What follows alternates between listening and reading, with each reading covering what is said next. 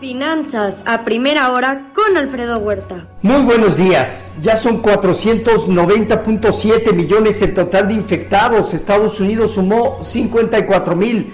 China tiene más de 80 mil y Hong Kong alrededor de 10 a 15 mil. Ya son 11.312 millones de dosis en el mundo. Estados Unidos aplicando una vacunación diaria de 100 mil. México 465 mil y China 4 millones.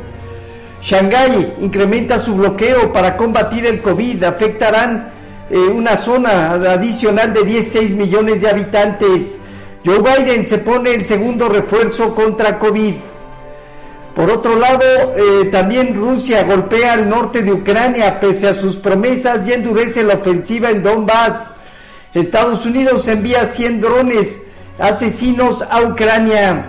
Zelensky dice que Rusia está apuntando a la agricultura. Funcionarios rusos visitan la India, Georgia en la mira de Rusia. Ucrania espera nueva ofensiva rusa en el este del país. Indicadores de manufactura y servicios en China cayeron en marzo a zona de contracción, alimentando un escenario de desaceleración económica que afectaría el entorno global. La política cero COVID viene afectando. El equipo de Joe Biden sopesa una liberación masiva de petróleo para combatir la inflación, alrededor de 180 millones de barriles que representa algo así como el 30% de sus reservas estratégicas. Sería un millón de barriles por día. Mercados eh, observan un rebote al alza en el índice dólar, una baja en los precios del petróleo, una demanda por la curva de bonos del Tesoro norteamericano. El bono a 10 años, por ejemplo, opera 4 puntos base abajo en 2.31% y un tipo de cambio muy cercano a 19.90 aquí en México. En Asia Pacífico, sesgo negativo, China, Hong Kong y Japón terminaron abajo. En Europa se muestran bajas moderadas en Francia, Alemania, Italia, España, el Financial Times de Londres. Economía de Reino Unido creció en su revisión al cuarto trimestre 6.6% anual arriba de lo esperado. La inflación en Francia alcanzó 5.1% anual a marzo. La tasa de desempleo de la zona euro disminuyó al 6.8% en febrero. En divisas hoy, un índice dólar que presenta una ganancia alrededor del 0.4%. El euro operando por debajo de 1.11 pierde el 0.6%, la libra 0.1% de depreciación y estable el yen. En materias primas hoy el petróleo abajo 5%, el WTI en 102.4 dólares y el Brent del Mar del Norte 4.7% abajo.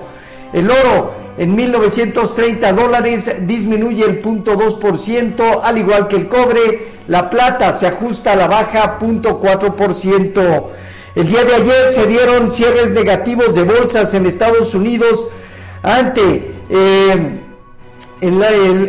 básicamente el acercamiento a zonas de resistencia en medio de un cierre trimestral envuelto por temas de riesgo geopolítico y una política monetaria que viene siendo cada vez más restrictiva.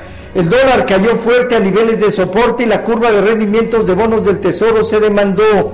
Afectaron el movimiento de las bolsas, el sector de consumo discrecional, tecnología y el financiero principalmente.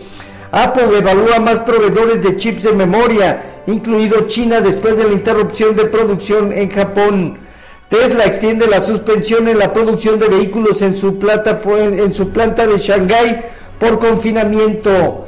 El Dow Jones parte de los 35.228 unidades, de aquí a los 35.850 puntos enfrenta resistencia.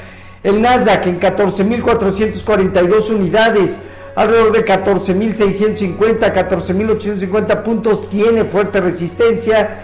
Y el Standard Poor's en 4.602 unidades, también disminuyó 0.6% el día de ayer en varios casos, promedios móviles de 100 y 200 observaciones como resistencia o zonas de prueba. El rendimiento del bono a 10 años disminuyó a niveles cercanos a 2.36. Hoy estamos viendo niveles cercanos a 2.31, 2.32%. Con respecto a nuestros mercados, tipo de cambio terminó cerca de 19.86, observando una apreciación del 0.4%. Sigue buscando reforzar la zona de 20 pesos a 19.80 en la parte baja, 20.20, 20.40 zona superior. Fondeo diario, papel gubernamental y bancario en 6.48, la tía 28 días en 6.73.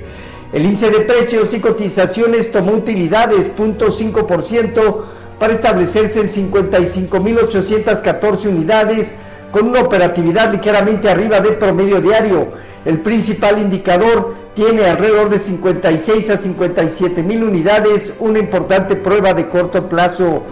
La tasa riesgo país de México disminuyó a 207 puntos. La Secretaría de Hacienda reportó un déficit de 170 mil millones de pesos, inferior al programado en el primer bimestre del año de 204 mil millones.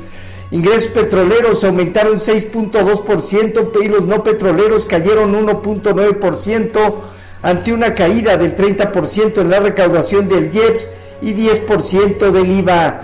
México, a través de la Secretaría de Relaciones Exteriores, Marcelo Ebrard, en conversaciones para recibir vacuna india y tecnología de medicamentos contra cáncer. Estamos prácticamente cerrando marzo. Eh, la bolsa hasta ahora presenta un acumulado en el primer trimestre del año del 4.7%, el tipo de cambio apreciándose más del 3%, el Dow Jones eh, perdiendo hasta ahora el 3.05%, el Standard Poor's menos 3.4% y el Nasdaq menos 7.7%, un escenario difícil el que han enfrentado los mercados en este primer trimestre del año. Hoy tenemos ingreso y gasto personal, solicitudes por seguro de desempleo, indicador de gerente de compras de Chicago al mes de marzo, discurso de Williams, miembro de la Junta de la Fed. Se tendrá la reunión de la OPEP donde no se esperan cambios, aumento de 400 mil barriles para lo que sería el mes de abril y crédito vigente al sector privado aquí en México.